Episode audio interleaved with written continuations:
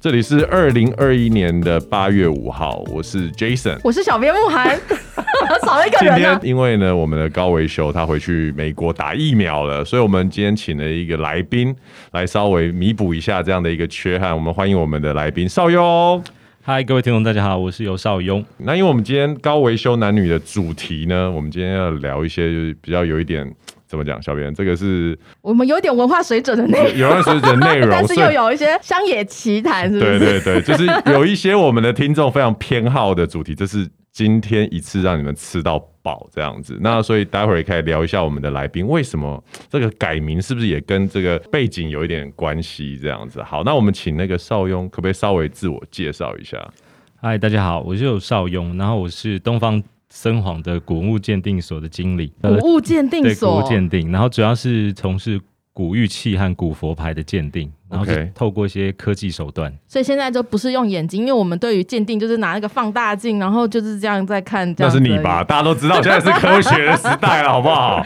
所以我有觉得听到科学鉴定蛮厉害的啊。因为刚刚在呃开始就是录音前有稍微聊了一下，其实刚刚邵雍所讲的并不是他的本业，邵雍的本业是来自于哪里啊？ 我本业其实是做影像，我是个导演，斜杠导演。然后为什么会有这个因缘机会，到最后就还做一个古物鉴定所的经理，甚至还有那个东亚古美术交流协会的副理事长这样的 title？其实跟家族有关系啊，我的叔公、我的爷爷从小他们就是收藏古文物的，然后我的叔公还是古董商，哦对，所以他们留下一些东西，然后从小就耳濡目染。对，我小时候去儿童乐园还比较少，但我在各大浴室穿梭，但那个柜子有时候都比我还高的时候，我就在那边逛。所以你其实很早就可以看得出来什么是真的，什么是假的。小时候比较不会在意这个，但是你摸久那些东西的比重、重量、手感，你嗯会有记忆。哦，在那他这样一讲就很有临场感呢、对啊，不是，就是你没有这个经验的人是不会这样讲，说我是用怎么用这种方式去对判对断。对。对对对，嗯大部分都是看什么色泽啊，看对啊什么裂纹啊，或者是什么什么不要再讲，你越讲越外行的感觉，对，就是外行 啊，外行的人都这样。我对我们是对比，我是外行，真的、他欸。才是专业。他讲的也不完全错了，因为其实鉴定上有传统派别，就是眼学，用眼睛看、放大镜看，这就是传统的派别。对但他不会不好。但其实因为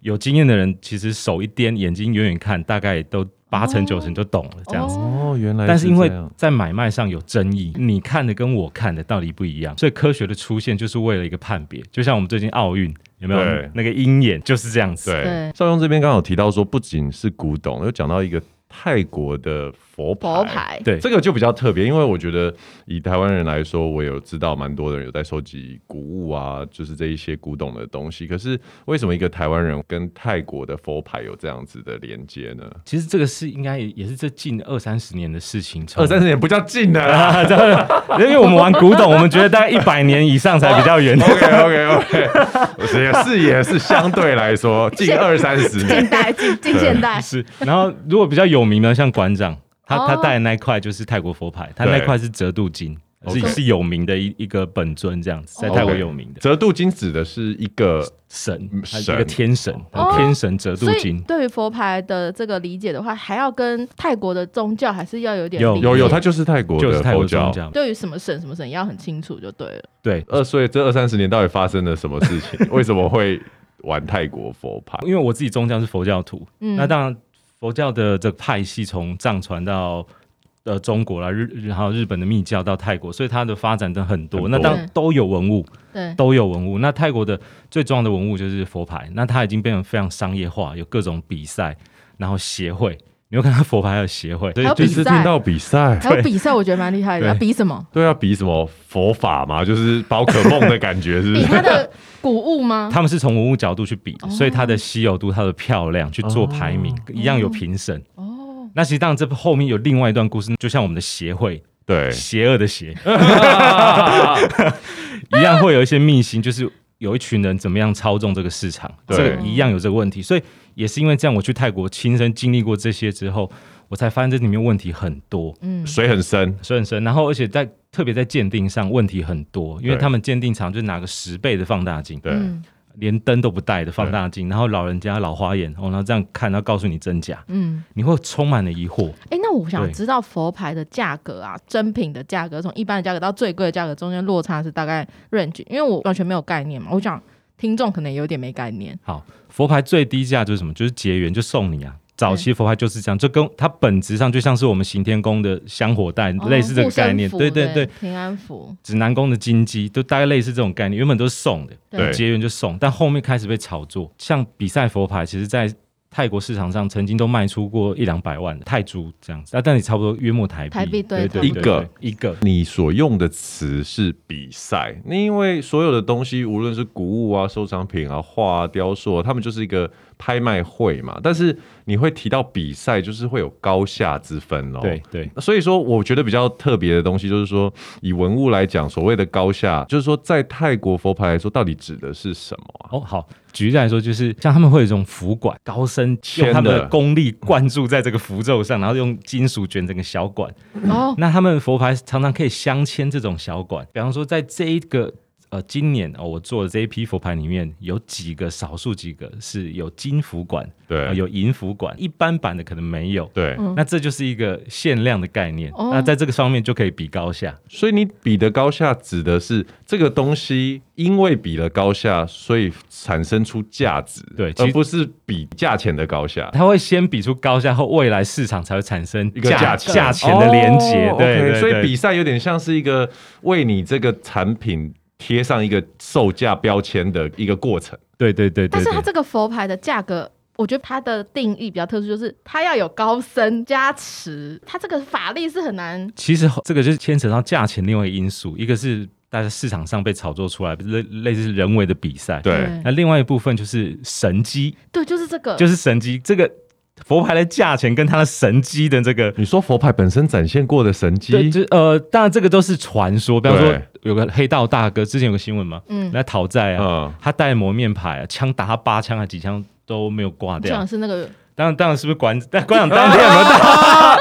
哎，这观众也是，哎，对 我，想说你讲的是馆长，馆长当天有没有带我不知道， 但泰国这案例非常的多。像最有名是他们有这个龙普托，嗯二四九七年在佛历，因为他们都会记载佛历。有传说说，在泰国这种死于意外的灾难里面，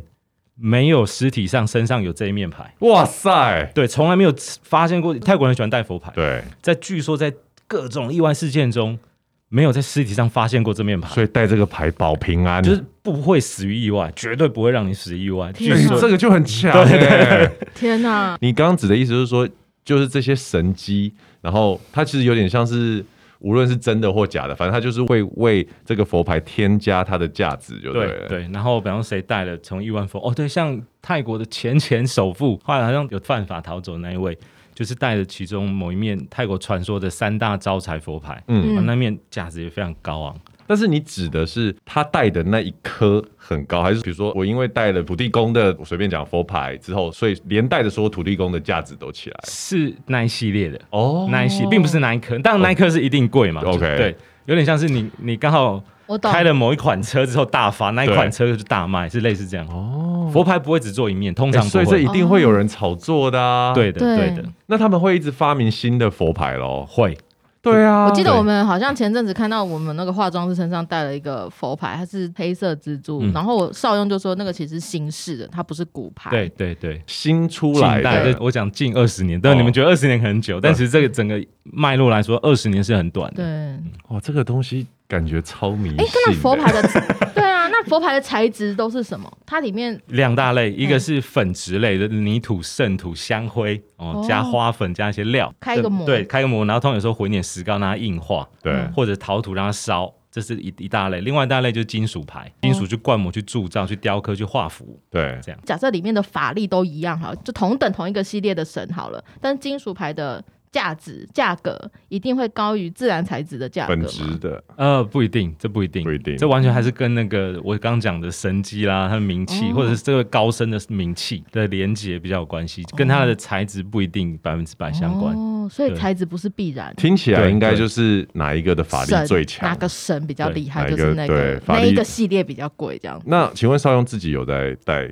我自己有收藏，但不容易带太多。未来你可以搜寻一下那个泰国带佛牌那画面，有人有把啊自己超夸把张的，身上带的像圣诞树一样。 因为那个佛牌很大又很重， 对对对对，而且它并不是一个就是说像一块玉佩一样，就是它是贴 身。如果你要快一点走路或者是小奔跑，会一 会直撞撞到击。，对对。哦， 但是佛牌在使用上面是真的戴着才有效，还是说你拥有就有效？就是这个部分的细节是怎但样。是因为他们后来发展有一种供奉尊，就像嗯你们看馆长直播，他背后有一种很大的折度金，那就是对延伸成同一个本尊，但是变成像神像、佛像那么大一尊，那就 OK 不用带。对嗯但是如果当然一般人会说你那块是小的话，通常还是要带在身上。 OK，对所以对对对你来说，你是以收藏的角度为主。对我以这个为主，但是我不可否认，它真的有力量。 怎么真的说？哦我想要听故事，对啊，我 这个想要真听故的事是大家最想听的。就是我自己有感觉到某一些牌，我每次带它，有时候你脾气会变得很暴躁；某些牌你真的你带了，你就会变得比较暴躁。是跟那个神有关吗特别像对，其其实这个大家攻略像折度锦，就是馆长带带的嗯那一面，那那个个大家有攻，我自己也有试过，新的就可以不用带老牌，新的你那有时候带起来，你就会觉得那几天脾气真的比较暴躁。折度金是什么样的神？天神，然后他护法可能类似像龙神这样子，他有来一些印度教的脉络，那个。在网络上搜寻馆长讲故事有这一段， 那你戴它的目的是什么？好处是什么东西？这就是为什么它会这么风靡的原因，因为你真的你想得到的嗯欲求，它都有在泰国佛牌的脉络里都会有这些东西。所以折度金是一个算全能的，比较像全能。然后当然我，呃，可能像一些鹰牌，大家会谈到鹰牌的，嗯，那当然跟可能男女的交合等等嗯的。鹰牌，对对对，我觉得欲求要有讲一下，关系先讲一下鹰牌的这个介绍。定义是什么？对，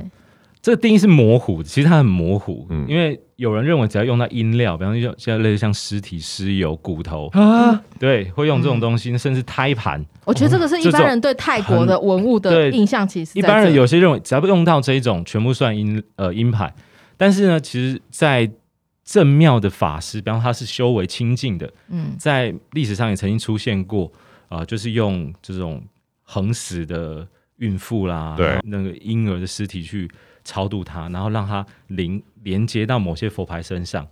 然后请他皈依这个佛法身之后呢，去协助这些未来的功德主。那这些功德主未来有钱再回馈帮助寺庙，所以他等于把一个恶缘转化成善的循环。对，这些这个概念用意，我觉得非常的好。对那当然，有些东西这个力量真的很明显，带了很有感觉之后，开始就泛滥，就开始有些这个旁门左道就开始类似的东西，然后想要让它增加功效，那那个就会走歪。因为我们听到很多就是像什么男女和合，就是像复合哦，你知道虾皮上面真的很多这个东是西真，的很等多。等等一下， 小编，为什么你会去虾皮上面？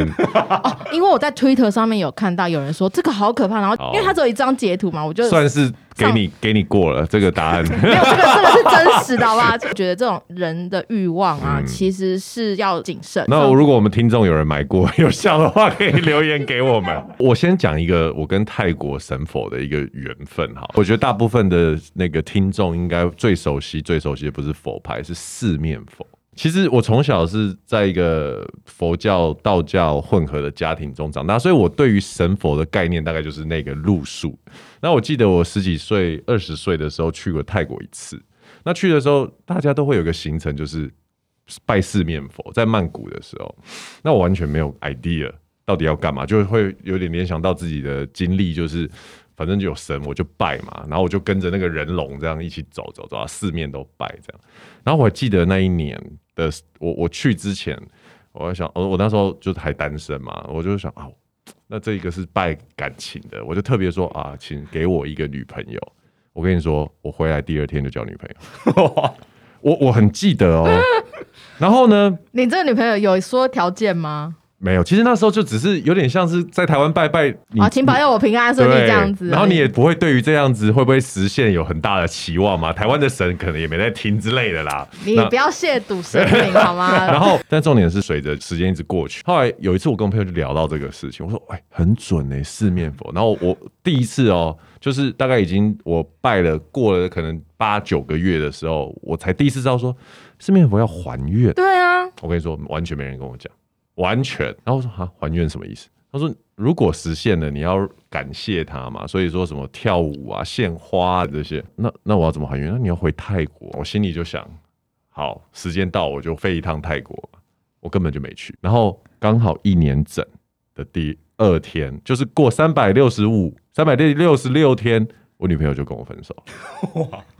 哇，我吓到，我跟你说，哇我吓到，那是我第一次觉得说神明是说真的。记得那时候是雅虎知识家嘛，哎、是什么？叫叫知识家嘛？反正对我就上网去找了啦。然后不是说长春路那边什么对有一个，赶快你先去那么，然后我就真的就买了长春路的那一尊四面佛非常红，而前阵呃有个新闻，就是有个辣妹她要去还愿，嗯她在那边大跳舞，哦，对啊，因为跳舞也是还原的一对种嘛。对对，然后所有人都觉得很惊奇，因为然大后部分都在买花，就对是买花还但愿，是她是用跳舞对，用跳舞，然后所以太厉害了我就赶快去，然后就是很虔诚的说抱歉这样。但是网络上还是有很多人说什么，虽然你在这个四面佛，可是它不是泰国那个四面佛，所以什么什么什么，嗯害我那一两年我心里面都有一个。阴影。我 share 完这个故事之后，少爷，我不知道我这个阴影，就是说有没有什么看法或者什么建议这样子？这以你的了这解，就是不用挂，因为他已经不见了。就是因为他也让我消，让女朋友消 失了，这样就不用子挂哦了，就还原了嘛，人来人去就两结边束了就结束了啦。哦，我跟你讲，我每次经过长春路哦，我真的都心中就会默默的说，不好意思，不好意思，借我过一下，借我过一下。我觉得我整个核心的问题会来自于一个地方，就是说，那是我第一次感受到泰国的佛，他们为什么会对于这个还愿这件事情非常的在意。我我以前我听过很多论述嘛，就是说。我不知道这样讲是不是都真的啦，就是说，比如泰国的佛可能他不不是真的的那种我们想象的至高无上的佛，它是一种灵，是一种呃，就是你要有一个交换，有点像，甚至我还听过比较不好的，就是说哦，它可能是一个，就是有点像，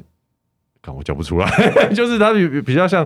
呃小像鬼像，应该也不是，就是比就是较说呃他欲望的交换，就是对有利益交换对，的好感觉，像你要跟是不是魔鬼交易的这种感觉，我不确定是不是真的。那我觉得，就是我也蛮想很好奇，就是说你你对这个东西我是怎么看？觉得这不只是泰国宗教，我认为是万事万物它本身存在能量的交换，对，嗯只是你在存在什么等级，它要的是什么东西。如果你比较正信的，哦比方说宗呃释迦牟尼佛或者是阿弥陀佛，对，他其实也有对你有一些希望，他的希望是你的心灵的成长，对对不对？所以大家在佛法里常提到，最高的供养是法供养，是你是心念是的供养，最高的。假如泰国佛法，他们会一般会认为它是像天界的，像刚刚讲的四面佛，它就是梵天嘛，但会认为它比较像是天界的，所以可能嗯有些。另外比较像物质性的东西，哦不过当然这个也有可能是妙方的说法，这个我自己没有这样的经验，我不太哦了确解定，这我不太确定。那换在其他的都更低阶的，像也是讲养小鬼，那给的东西就更更物质、更低阶，甚至还有带一些就是可能血腥的血肉或什么东西，嗯那些东西就有不一欸样。有对，我有看过，所以这个跟我们人间也一样嘛。像为什么总统、行政院长对你那么客气？因为对他要你的票嘛，他要你的票嘛，对不对？哦我好会比喻对啊，哦其实，那是一样的。懂。我的我的我这近年来近三十年来的 疑惑被解开，哎、很哎、你这样讲完全明白。但是就是一个能量交，那你更低阶，你跟鸡排店老板，其实你只要给他零钱，就你就拿到满鸡足排了了。对对对对对对，那就是都是能量交换。好了，他讲的是哦马斯洛需求理 论，了解，哎、真的对啊是这样。是真的这样那所以说，在你这古文物或者是泰国佛牌的这个历程当中，你有遇过什么有趣的故事吗？灵异的，坦白讲，灵异的我们听说的比较多啦，嗯我自己遇到比较没那么多，因为邵雍其实是我是做科学鉴定对的。对对，他也是比较正信哎，佛那法，还没有对讲对到所谓科学鉴定，比如说我们就以泰国佛牌来说好了，你的科学鉴定会有哪一些的过程跟工具啊？ 很简单，就是所有的伪造的东西，它要骗的就是人眼，因为过去我们就是眼学鉴定嘛。对这个老老这个老老的样，这个颜色，然后它的嗯魔线，因为传统泰国的主流鉴定是来自于魔线，也就是因为它压模对有那个线。但因为到了现在，纳米的这个科技，什么都 模都做得出来了对，啊，已经完全被破解了。所以，但最后这些仿造的东西都在骗你的眼睛，比方说染色，像在金属牌上做锈色。那我们透过 XRF 这些元素的荧光的反应，会侦测出，如果这样正常的铁锈，那它的主要元素应该是铁的氧化铁。对，嗯，但如果你是染色，很有可能就是铬、钴嗯这些这些染色的料嗯，锰铁去染出来。然后像金子，在佛牌里面的一些金符管，然后会宣称，呃，这里面有金符管。然后我们常常有时候打出来，哎，就是铜而已、啊。所以看这些起来东像金，对，这东西经过仪器就一翻两瞪眼，也嗯对没什么好争执这些真假，那就在仪器上就很明很确，明确因为他要骗的是你眼睛。但是反而一旦我知道你是用什么科学鉴定的话，我就反其道而行，等于是我去骗那个仪器的话，应该也是有人会这样做的。这个就是这个造为者的两难。为什么？因为当你的元素跟真的佛牌一模一样的时候，你就骗不了人的眼睛。为什么？因为我举的是像粉牌，我刚刚讲粉牌，对他们对有个比较有名，像阿赞多的瓦拉康佛牌，它这个当时一些泥土啦，然后甚至为了凝固混一些香蕉啦、金粉。那这些都是有机原料，对如果你照它比例现在赶快做出来，你可能放两天会发臭啊。哦，对，对，所以这是造伪者的困境。你当 OK 要原料一模一样，你就没有办法像老的那个样子，他所以就没办法。因为怎么样就无法弥补时间所造成的痕迹。对，你这样可以看起来一样，但元素就不一样。对。你可以元素一样，但看起看起来来就会不一一样。哦。在台湾有一群爱好者也会在收集、交换、买卖这些东西，有有很多有有多少的人啊？大概这个人数真的我，我我不知道，其实我是真的不知道。 OK 但是他们每次直播，呃，我我所知道的一些像马来西亚、泰国的台上，他们的粉丝团有时候是可以到十万人的。那真的很多哎、对那可是这个东西有个有趣的地方，就是有供需嘛。那佛牌的供需的比例是很稳定的，还是说很失衡？比如说很少量才会试出一个佛牌，然后大家抢，这样是哪样子的一个？其实，在新牌的话，近期像现在仍然有高僧的存在嘛，他们对偶尔还是会做佛牌。嗯，像以新牌来说，那个量是很大的，哦，源就源不大绝。家都可以。满足就对对对了对，就像是我们正蓝宫 要发发新年红包，那个源源不绝的感跟 乌觉，龟是不是？因为人做的嘛，人只要你你愿意做，它就是会有。对嗯但老牌就不一样，所以会增值的大部分会是老老牌，牌哦那或者是特定被炒作过的新牌，嗯偶尔有遇到一些会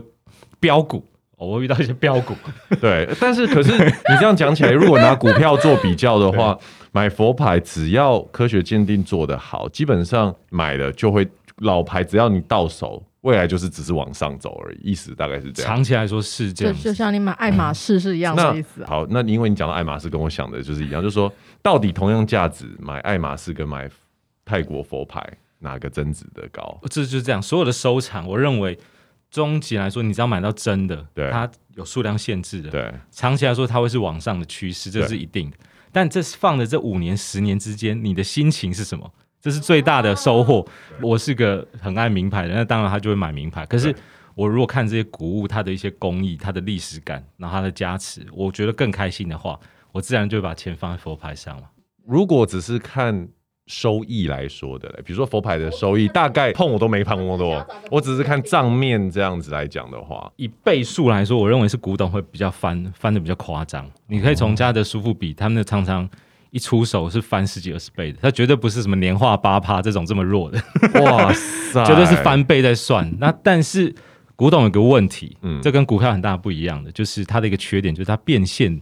不容易慢。对如果特别遇到像现在比较不景气， 对，你变现会变得很困难，对，这是跟股票很大一个诶不一样。所以说以这种特别是有保护力来说的话，在局势不好的时候，它会不会比较高价，还是也会随着，因为就像古董一样不变现不容易。我我好奇的是有这一点，这个， 我认识一个牌商，他说最近疫情的期间，招财类卖的特别好。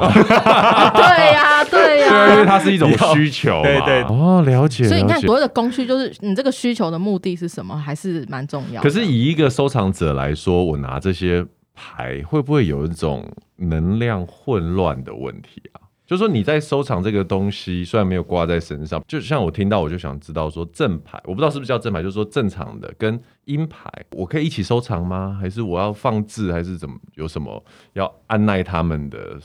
一般市面的牌商一定会跟你说没关系啦，他会说没关系，这个心诚则灵，反正他卖牌嘛，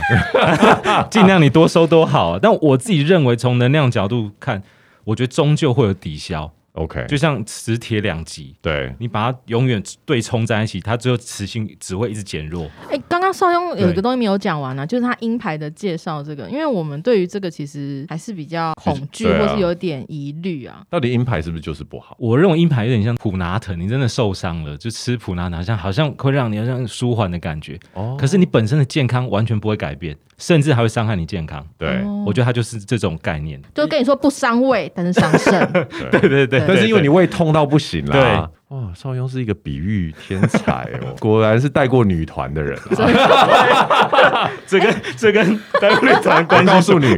你会比喻女生就听得懂。哦，如果我今天收的是鹰牌，因为鹰牌的效果是最立即明确，可是就跟养小鬼有差吗？我觉得倒也不会说被鹰牌骗了，啊因为现在卖鹰牌的人都蛮光明正大的。对啊你看他那个样子，卖的东西价格大概就是你可以理解，他就是卖鹰牌，大概也不会藏你，所以你要闪是很简单。但如果说你真的有这个需求的话，我自己觉得真的还是要考量一下，就是少碰为妙，因为它本质上不会真正解决你的问题啊。就是我们头痛只是为了撑过那一小时走到医院嘛，我为什么要问这个问题？因为啊，因为我自己有收藏水晶玉石，就是你常常会看到卖家都跟你分享一些回馈，就说什么自从买了这个以后，我前男友就在找我复合， 然后这很有效，那我就觉得这个都是短暂的，然后你就下单了。你知道吗？这种内容跟你在虾皮上面看到那个一模一样路数啊，我就觉得它到底是它还是有一些功效。如果你把它当做就像他讲的普拿疼的话，它就是一个佛那个短暂时，但是长远来说，我们当然都希望正向、正面、对好的能量的一个一个不断的持续啊。那我很好奇，就是说以你虽然是一个收藏家来说的话，但是你们这个圈子应该有的人他是同时是收藏，同时是使用者。你收藏就不会只讨论它的价值嘛？所以说，在功效这件事情，比如说假设呃你的朋友像我们就问你说，哎、我最近我想要呃求姻缘或者是求财的话，这方面你可不可以给听众一些解释因？为我本身我比较多是文物的收藏。对，如果代功效，我我认为如果初学者，其实买一些呃可能还在世的高僧，或者是刚圆寂不久的高僧，他们的我觉得一些圣物都不错。那因为来源很清楚，然后也比较不会经过炒作，对你，所花的钱也相对低。嗯那其实也我认为也有一些效果，而且它相对温和，比较不会什么副作用。它有可能已 是，经在开始卖药了。 但我我我没有讲出名字嘛，对 不对？对，我觉得它比较大的改变是可能会改变你一些性情。哦，就像我刚刚讲那个带了有的带脾气会暴躁的，那可能会让比较在事业上有一些冲劲嘛。对对，所以未来会带一些招财。可是，万一你的能量本身你是命格比较弱的，你们扛不住，你就整天就跟人家冲而已，就甚至可能会有反效果。所以你自己可能带一下，你要感受一下，你要去理解自己，你要去观察、觉知自己。所以你本身是对这些东西有感受的，我是有感受，但是也有些真的带起来，你也会觉得 空荡荡的，真的有。 所以哎那我也觉有得空荡荡三个字很会很精 妙，对，很精妙。我完全脑脑海就出现画面了。对如果你带了什么或你做什么，有一种空荡荡的它感觉，就是空荡荡的，那很有可能根本波浪顶是不出是来，或不或者是新的，可能穿上一点假牌也有可能，这我不知道。哦嗯我谈我谈的这样，现在谈大部分是新的，你那种所谓空荡荡的感觉，会不会也是因人而异呢？这当然有可能。跟我没有连结而已、啊。对对对对佛对，牌有什么禁忌吗？这个在卖佛牌的商家里面都会有这个使用手册，他会告诉你什么行房不能带，不能佩戴于腰部以下啊、然后你放置的时候，你不要放在太低。不不尊敬的不地尊敬的方，地方。这个我觉得大部分是好理解的啦。其实 OK 其他还好， OK，对所以说今天比如说在泰国，以泰国或者是泰国佛牌这样的使用者来说的话。假设两个人要吵架，或者是要有什么，，拿佛牌出来尬是会有这种事情吗？就是我，比如说今天我就是要找你麻烦，可是我，哎、你你带了一个很厉害的佛牌，在泰国是会觉得这个是会忌讳的 吗？我相信比较迷信的人，我觉得可能会有了。可是当然，这个杀父之仇你得冲也得冲嘛，嗯对对不对？但 但是我认为这个如果两方都很相信，我相信是有这个。我曾经看过画面，但我自己没有亲眼见过。啊、他们有把佛牌编织成像防弹背心哦，，我有看过，对对对，就你可以想到什么的都在上面。 有有有有有有，我有我有看过这个。对对对哦，原来是这 样。对，那真的很扯。那啊哇，但是我我还看过一些影片，是他们真的呃号称防弹的这这面牌，就是经典的防弹牌，把它放在鸡啊什么身上，然后开对对那只鸡开枪，然后鸡没有，就没有当然流出来就是没事的，比方说卡弹，哎、对着它就无法激发，撇开就砰就激发了这种真。的吗？只有但这种但事这吗？这个我们没有在现场，永远不知道到底那个激发是不是它到底移开才激发，对,、这个、啊。这真的不知道。但是这些传说真的很、很多很多。可是这个听起来就是这种比赛胡搞的成分很高哎、对不对？就是说，因为就讲到这种比赛，它就比如说跟我们一般人所比较熟悉的这种拍卖场合。哦，它它有什么差异吗？还是说很像，都是这样子的一个比赛是怎么样进行？有一点对嗯不一样，就是拍卖场合是已经像佳士得苏比，他们是已经经过佳士得苏比的筛选之后，对然后放上去，而且他们很在意这个传承有序啦，这个不对血统，谁经过对谁对经过对谁，然后哦哦曹新成拿过谁， 对然后再卖。但在拍卖呃佛牌的比赛，它纯粹就是比赛，所以你赢了你会有证书，然后你报名要报名费，那谁都可以来。但这样加设苏比，你不是送拍什么他都收了，对对，那是很大的门槛，高低差太多。那泰国佛牌比赛你就付报名费， ，OK，。你任何只要他有开的项目，他也有像奥运一样他有开啊对对项目对有这个这个牌可以比，你比方说双打可以比，哎，三打就不能比。他有项目，那你他有开项目的，你就可以送。 OK，那送之后，当然第一关就是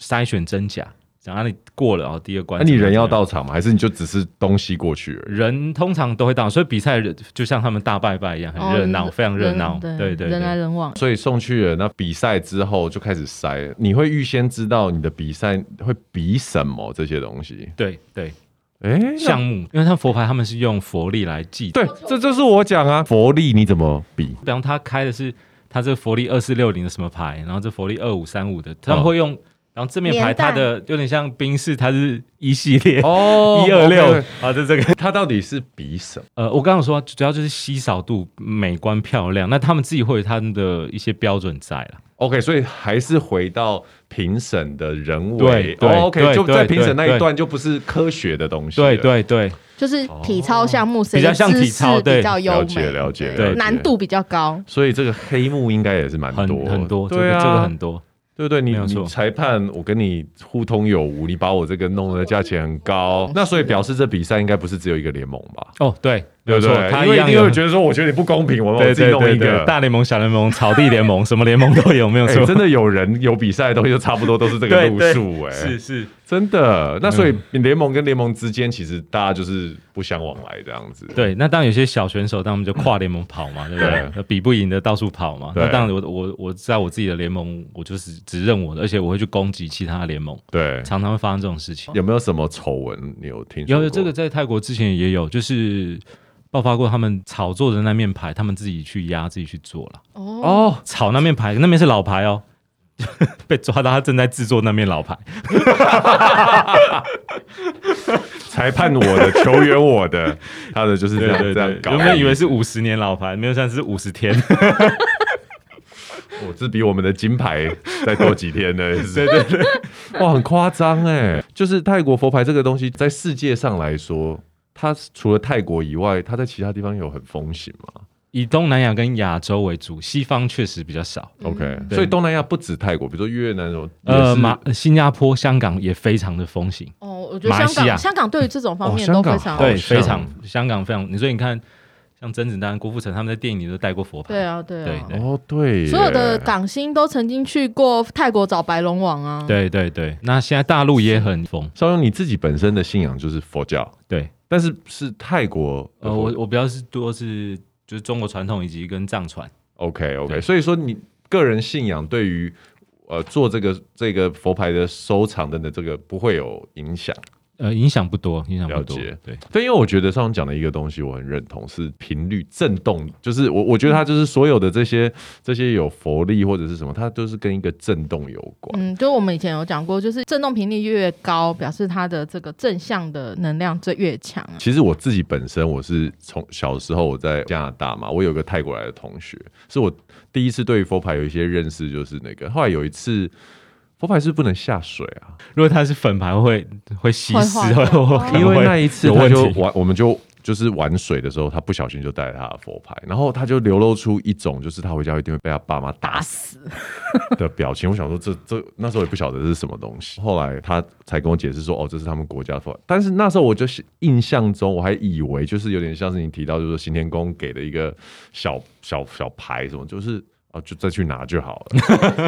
我的概念是以为说，你说像是它是泥土，就是它是有机体去做的，我以为它外面还会再有一个壳，不壳是或你刚刚讲没有说，那可能比较早期，他们现在都会做防水壳，对啊哦，对直接入水都不会有都事，不会对怎对，样现在做出防例如说我们在带水晶，你身上会有汗水，其实它也是对这个矿石会造成一点侵蚀。他如果连下水都不行，他待在身上流汗可能也都对不啊，行。对啊，嗯嗯，所以这样对这种佛牌是需要供奉的吗？还是只要带着就好？呃，一般就带着就可以。那你回家，你可能会，如果你家里有坛城啊、佛堂，你当然就顺手放那上面嗯是对嗯蛮有可能的。所以像以你来收藏来讲的话，你放的地方我们就柜子，因为比较多 嘛，我们比较多是人，没有不可能全部放佛堂 啊。因为我现在我最近有接收到一个概念，就是说这一些有佛力、有法力的东西、有能量的东西，其实时不时需要像手机一样是充电，嗯，就是 recharge 对这样子。像神佛拜拜也是一种 recharge 的，也是它的一种形式嘛。然后水晶有净化的，对对对，就是说像这种佛牌来讲的话，在做收藏啊或者什么有需要做这些事，还是说放。柜子里跟我放在一个保险箱，跟我放在抽屉里，我其实对觉它的得价值没差。我觉得这这个就一样是回到那个能量的问题对。如果说这我跟他的互动其实相辅相成，对，呃，我的心念供养佛，佛来加持我，那对就会一直正向的循环。可是如果说你这个本身佛是正向的，你一直叫他保佑我就去干坏事，久了能量一定是耗尽，甚至它会阻碍你。对，对，这个我以前就听说像像刺青这件事情啊，哦 就是有人在背后刺，像刺地藏王啊，对一直很不顺。为什么啊？因为他平常就是做坏事的，哦，那啊就自自然而然的不顺。对，因为他就对对阻止你做坏对事，对这样对，子就是这样子而已。所以我觉得那是能量共振。如果你跟他哎能够互补的时候，我嗯觉得那能量一定就是，其实你不用特别做什么。对可，如果你整天就是逆着他做，我觉得怎么样补大概也补不起来。 嗯，收集哪方面，例如说收集文物，像这种比较有价值的、呃、宗教商品的文物啊，或者像我收集水晶矿石，其实还是要看人的本性，就是你对于什么有兴趣，你自然而然你会就有会对啊感，对，自然而然你就会跟他是有一个很正向的相处。有的人碰到一些比较磁场比较好的，或者比较能量比较高的东西，他会头晕或什么。会不会其实佛牌你收一个很厉害的佛牌，哦，那有的真的我遇过会晕的，会也会那也呃那有啊真吗，的还是有，还是有。这个真的莫名其妙帮他拍照，因为鉴定我要拍照，啊我拍一拍那啊真的照片都糊的，哦，是不你是？自己都有感觉，对我连我对我算是比较没有感没有那么觉敏。感的，但有时候还是会遇到那种的，偶嗯尔会遇到。对，因为你在做的这个虽然是文物，可是因为它有宗教的这个成分在，所以买卖这个这么就是相对来说比较世俗的的的一个行为，在做这种就是宗教的东西的时候，会有什么跟普平常的文物买卖不不一样的地方？还是说对你而言，它就是一个文物买卖价钱？因为我们不不卖佛牌啦，我们纯粹是鉴定服务而已，所以哦来往都都没有，我们只是收取服务费嘛。了解了解，所以这个哦就是所以对你还来好说没有对我买没有卖对这个还好 OK 对，但是我确实知道，像在藏传佛教里，格鲁派他们是戒律比较森严，他们的呃信众什么的，他们会比较忌讳去买卖佛像、买卖法器啊。 OK 所以他们会比较忌讳这个，甚至在戒律上有些还会直接说不行。对，对，因为透过圣物赚钱，这是对不行。啊所以他们的法器都是必须像是法师、喇嘛他们自己传承的，他们呃不是透过购不，买。他们可以去购买，可以买，但是他不能拿来卖卖赚钱。盈利哦啊，对对对，他们去买没有问题。哦，因为他他想要有这个供奉，他需要对花钱买对来对的嘛。买可是把这个当生意，可能就没对有。对哦，以你来说，你们鉴定的除了佛牌，有鉴定什么东西啊啊，？古玉器，比如说对对古瓷器呢新新玉就没有见，如瓷说器我们也没我办我法，目听前没过有人办法。家讲、欸、说，市面上你看到的玉都是古玉，你在百货公司专柜哦，就算对，看到这个就都是是古玉你要两个层次来说，你刚刚讲的是它生成的地质年代，只要它是天然的玉，当然它生成可能就是千万年、亿万是年是是，才会生成。对所以当你从这角度来说，每一块玉它都是很久很久以前，对但是我们谈的古玉是制作之后制作制作的那个年代，它是明朝去雕刻的，它是嗯唐朝去雕刻的。哦，我们指的是制作年代。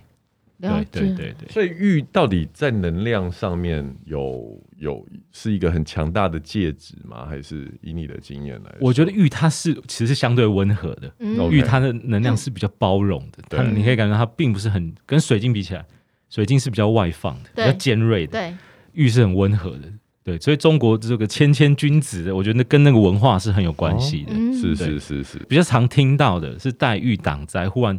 断掉玉片就忽然就一个防守的感对觉对，比较是这样对，但很少听说你玉带一带整个大发，对，比较少这种通传常说。都是防御力的，然后对呃，女生待遇的话，对应的是子宫，嗯所以子对保护子宫。了解。对那你现在评鉴价过，你可以跟我们分享一下价钱最高的有遇到有多什么样的一个我因为我厉们害的只有鉴定年代真假了，嗯我们没有去鉴定哦价钱，钱哦对价钱我们不碰。那我们你比较听去过的对呢？其实玉器每次创高价，大部分都在嘉泽苏富比上面，嗯你看到价的通常是世界顶尖的，对，哦除了国宝不卖之外，对，那他们每年都在创新高，新闻稿会发出来，大概都是他们在创的。啊，我知道，要问他们这种鉴定师，就要问那个，有点像以前我们在 Discovery 看的那个节目，就是有的人他可能随便从一个柜子里面拿出来，就说：“哎、你看一下这个是什是么。 是是是，一看，哇，这个是已经几百年的，就是你有没有遇过什么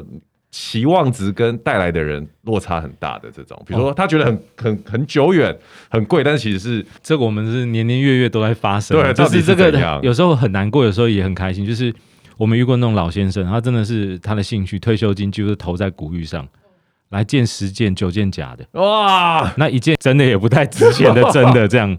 那但我们那真的要很婉转的去跟他讲这件事情，对啊那很痛苦，因为他就失望透顶了啊、对，然后因为数科学报告在面前染色怎么样，那个真的我们也不肯去作假。那他看了，他大概也明了了对，那他们就会跟我说啊，这个一件这这件要买八万，这件要买多少？哦、但是事实上，在我们眼里看来，那可能就是八百、啊会差一百倍的的的落差这样子。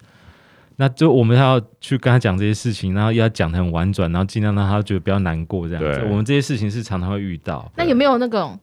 他不不他怎么样，不怎么样，就一鉴定起来，哦嗯，超厉害的这哦种，，我们还遇过是爸爸去世之后，哦留下一整半半屋子的古玉，一箱一箱这样子。然后他等于是他遗孀跟他儿子带来我们这边见，然后挑一些。那等于是他有时候我们不会全部见了，有些看起来真的是一看没就知连道。都对，连进机器的价值都没有对。那当从中我们这样慢慢帮他挖掘，我其实那一篇。